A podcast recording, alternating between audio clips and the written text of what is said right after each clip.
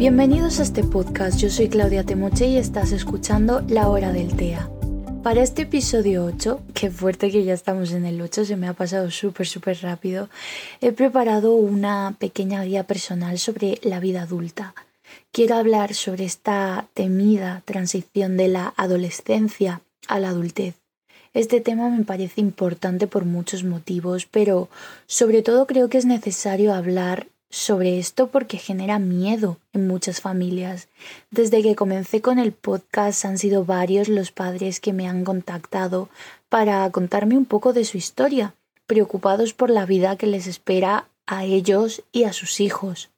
La autonomía es un tema que preocupa, en especial si se tiene a cargo a una persona con necesidades o carencias muy marcadas. Pasar por la etapa del miedo también es sano, nos ayuda a entender, pero no podemos quedarnos a vivir en ella. Y es que el autismo tiene muchas caras, y esas que son más duras también son visibles. ¿Cómo va a ser una persona funcional si no habla, si no sabe vestirse, si no sabe coger un cuchillo? ¿Podrá enamorarse? ¿Podrá tener un trabajo? Si tu hijo no habla, no quiero mentirte. Quizá no lo haga nunca.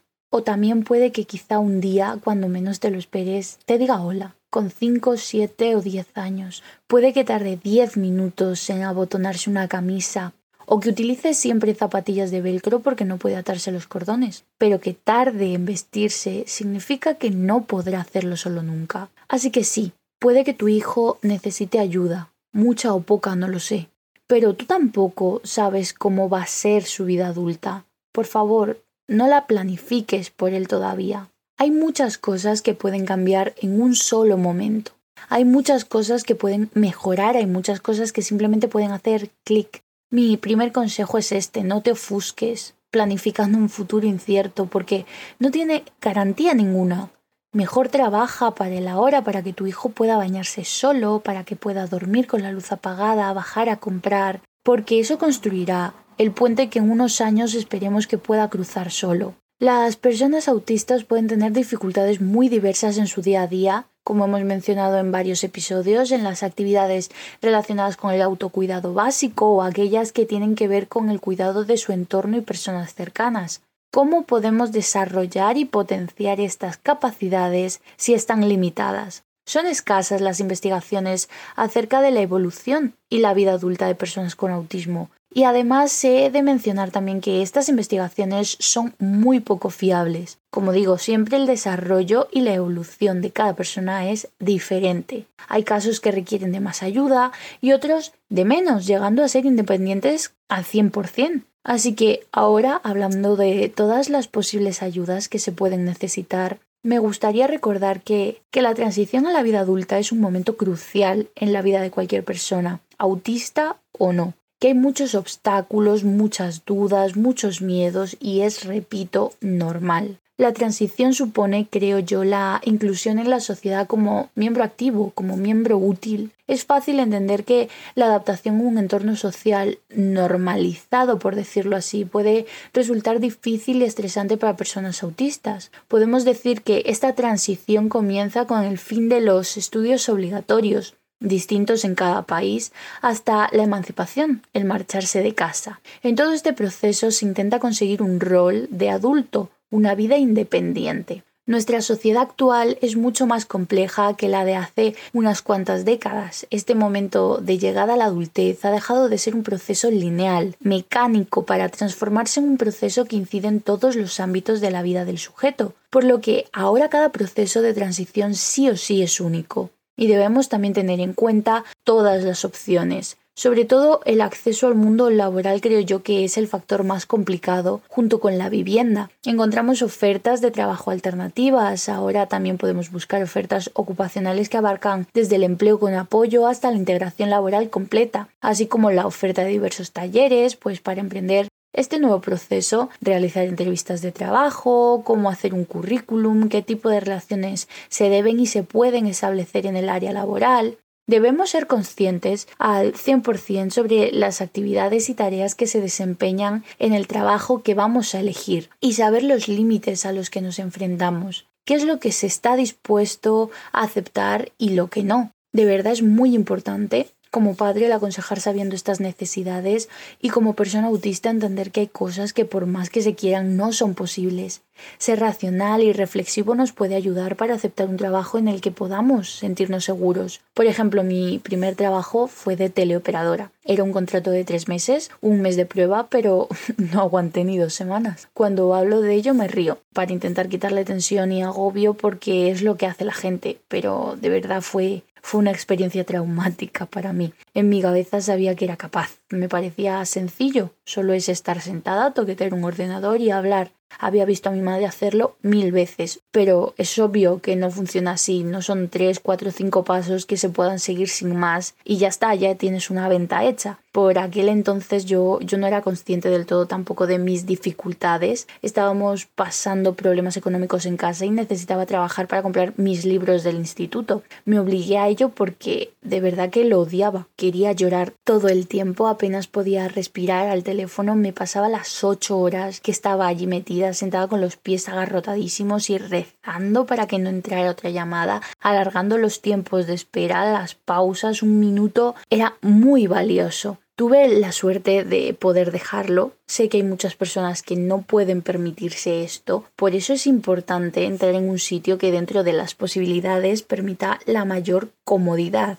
Si me hubiese tenido que quedar tres meses en ese lugar, probablemente hubiera terminado muy tocada psicológicamente para, para, el resto de mi vida. Puede sonar de verdad exagerado, a, locura, a broma, pero era una constante bomba en ese lugar, una tras otra y otra y otra, las personas hablando todo el tiempo, los jefes gritándome, regañándome, exigiéndome que hablara con, con las otras personas, los clientes al otro lado del teléfono hablando sin obviamente ningún tipo de guion, algunos insultándome, gritándome, no hubiera podido aguantar un solo día más en ese sitio. El acceso al mundo laboral puede ser muy muy complicado y dependiendo de las dificultades de cada uno pues se abordará de una forma u otra. Yo ahora sé que no sería capaz de desempeñar ciertos tipos de trabajo porque aunque a simple vista parezca que sí, sé que no es verdad, sé que no es posible. No podría ser comercial, no podría ser camarera, no podría ser teleoperadora, no podría ser muchas cosas, porque cada uno tiene sus limitaciones y es así, es importante, es importante saberlo y no frustrarse ni castigarse por ello. Cuando, cuando fui camarera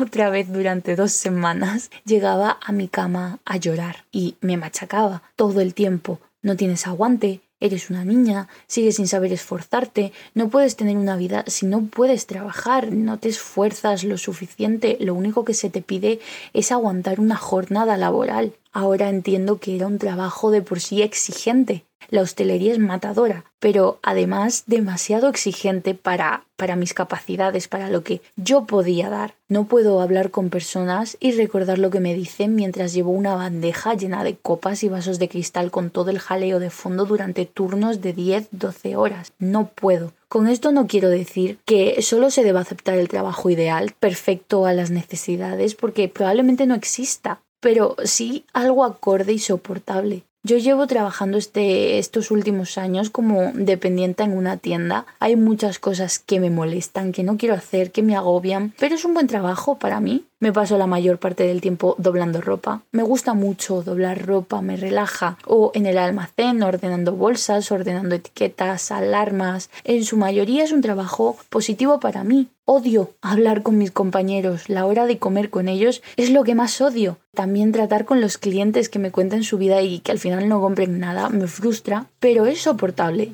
Y quiero volver al día siguiente. Me, me hace feliz, me siento útil, capaz. Y esos sentimientos también son positivos para crecer como persona adulta. Prosiguiendo, el acceso a la vivienda es un tema importante también. Mi hijo será capaz de irse de casa, de vivir solo, de vivir en pareja, de ser autosuficiente. Para empezar, me gustaría recordar que hoy en día hay hijos que sin ningún tipo de dificultades no se van de casa. Y también, por suerte, que ahora se cuentan con muchas más ayudas que hace unos años. Por desgracia, por otro lado, accesibles para pocos, ya sea por burocracia en la gran mayoría o recursos económicos, pero existe. Existen estas limitaciones y también debemos luchar para que estas ayudas estén disponibles y lleguen a más personas que las necesitan. Ayudas para viviendas que pueden ir desde apoyo económico para pagar el alquiler o comprar una vivienda, atención residencial, hogares compartidos, hasta el apoyo personalizado dentro de, dentro de casa. Para acceder a estas ayudas, como acabo de mencionar, se necesita un determinado grado de discapacidad o aportaciones económicas mensuales y muchos de nosotros pues no contamos ni con el reconocimiento de discapacidad ni con la capacidad económica. Así que muchos somos los que nos quedamos fuera. Los autistas de perfiles cognitivos altos son en su mayoría capaces de mantener su propia vida de forma independiente, incluyendo vivienda, vida en pareja, hijos si así se desea.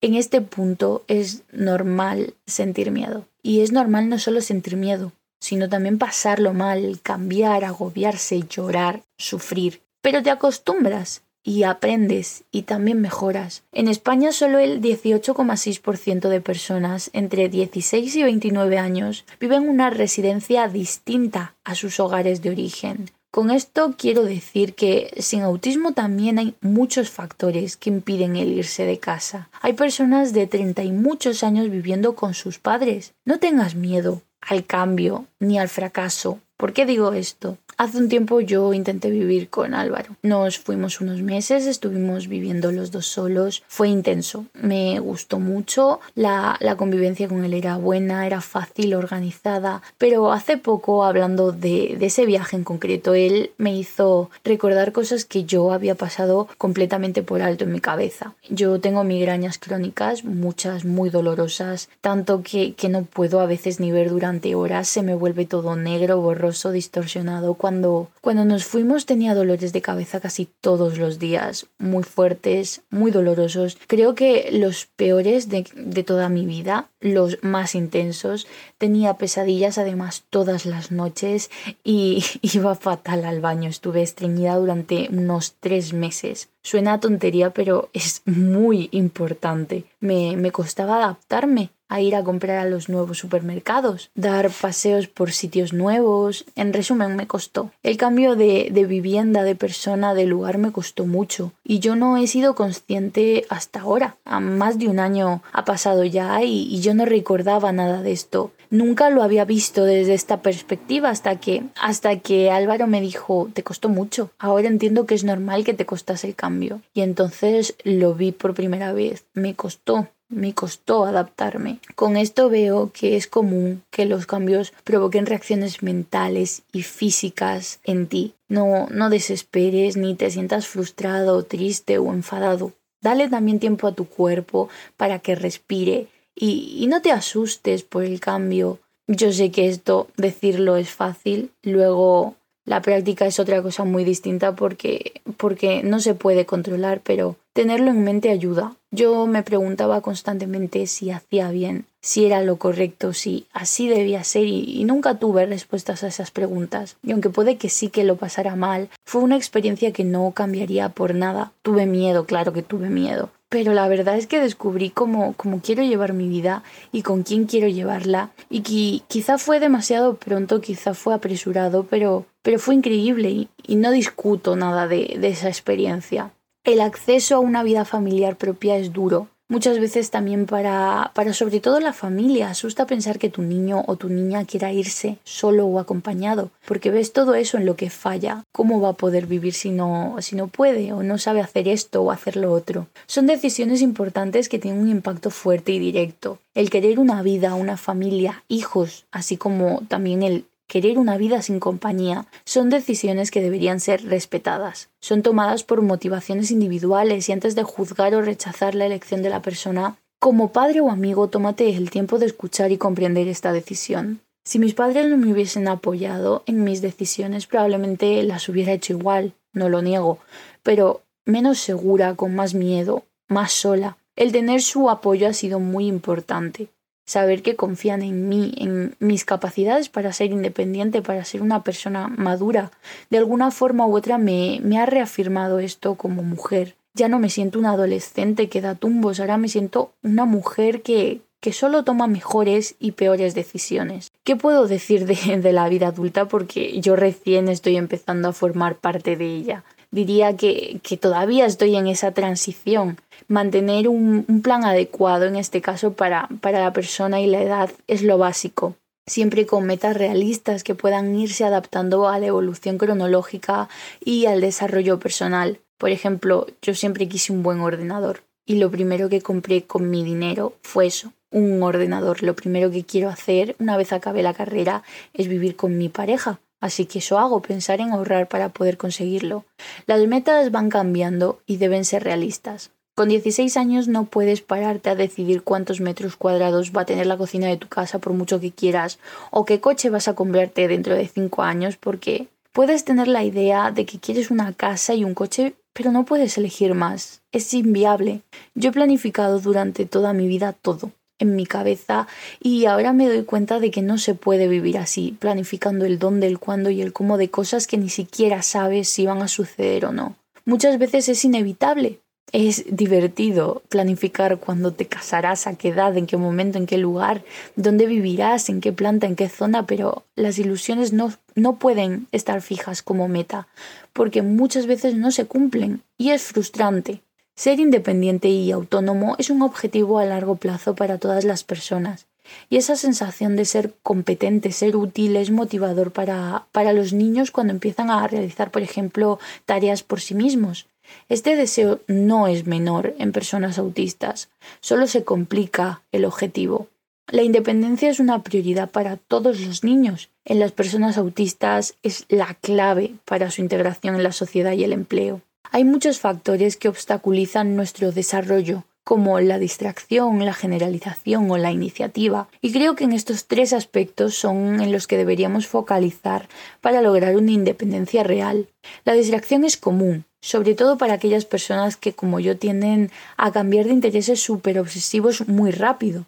Por poner un ejemplo absurdo pero real, un día me levanté y, y quise ser TikToker. Planifiqué toda mi vida en función a ello. Dos semanas después quise volver a ser pues lo que he querido siempre, escritora. Y planifiqué pues toda mi vida en función a ello también. No se puede tener un plan de vida si estas obsesiones distraen del objetivo real.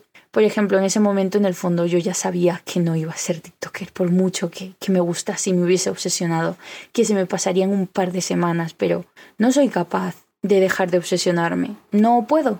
Ahora por lo menos sí soy capaz de discernir un poco más y me permito dentro de mi plan de ser TikToker porque es una obsesión que no puedo controlar, seguir con mis objetivos ajenos a, a ese sueño, por llamarlo así. Por ejemplo, seguir con el podcast. Si tengo 50 euros, ahora sé que es una tontería gastármelos en esa ilusión, en ese caso de ser TikToker.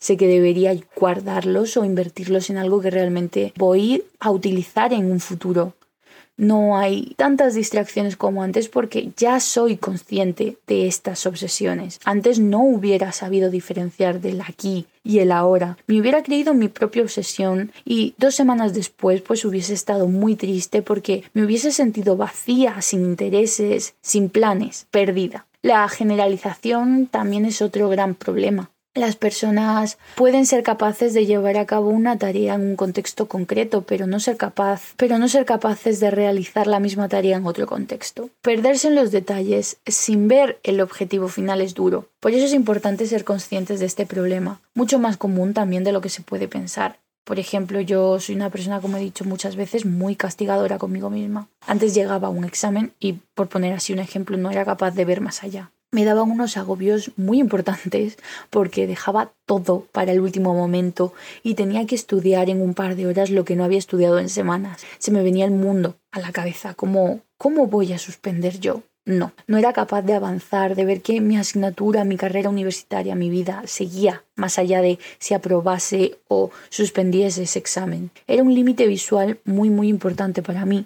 Sabía que todo seguía, pero no lo comprendía. Mi mundo empezaba y acababa con ese examen. Y así pasaba con cada uno de los exámenes que tenía durante ah, dos semanas a lo mejor. Ahora ese límite está, sigue estando, no voy a mentir y decir que ha desaparecido, pero a veces puedo verlo y eso es un avance muy grande también. Ahora me tomo mis minutos, como he dicho en algún episodio, de relajación para no agobiarme. Ahora intento ser consciente de mis sensaciones para no perderme en un ataque de ansiedad sin darme cuenta. Ahora puedo ver que no se acaba ahí mi vida. Por último, me gustaría hablar de la iniciativa. Algunas personas con autismo tienen falta de iniciativa. Esperan, bueno, esperamos, porque yo también soy una de esas personas, a que cada orden sea dada y no se inicia la tarea hasta que sea encomendado literalmente y se indican los pasos a seguir. Yo soy una persona totalmente carente de iniciativa.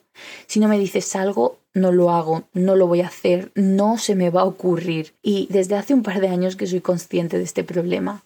Trabajo muy duro en él porque no solo beneficia a otros, sino también me beneficia mucho a mí en cómo me siento me hace sentir satisfecha, más realizada, me siento crecer. Por ejemplo, hace poco he conducido por primera vez desde hace más de un año que me saqué el carnet. Es una iniciativa y además muy grande para mí porque le tengo un pánico tremendo al coche. Ha salido de mí. Me siento más segura, más capaz, me siento bien de saber que puedo hacerlo. Antes jamás hubiera pensado si quieren acercarme al coche. Tengo bonos para el transporte público y un horario de autobuses. No necesito más pero aún así lo he hecho. Es una iniciativa y es mía. No sé si explico un poco a lo que me refiero.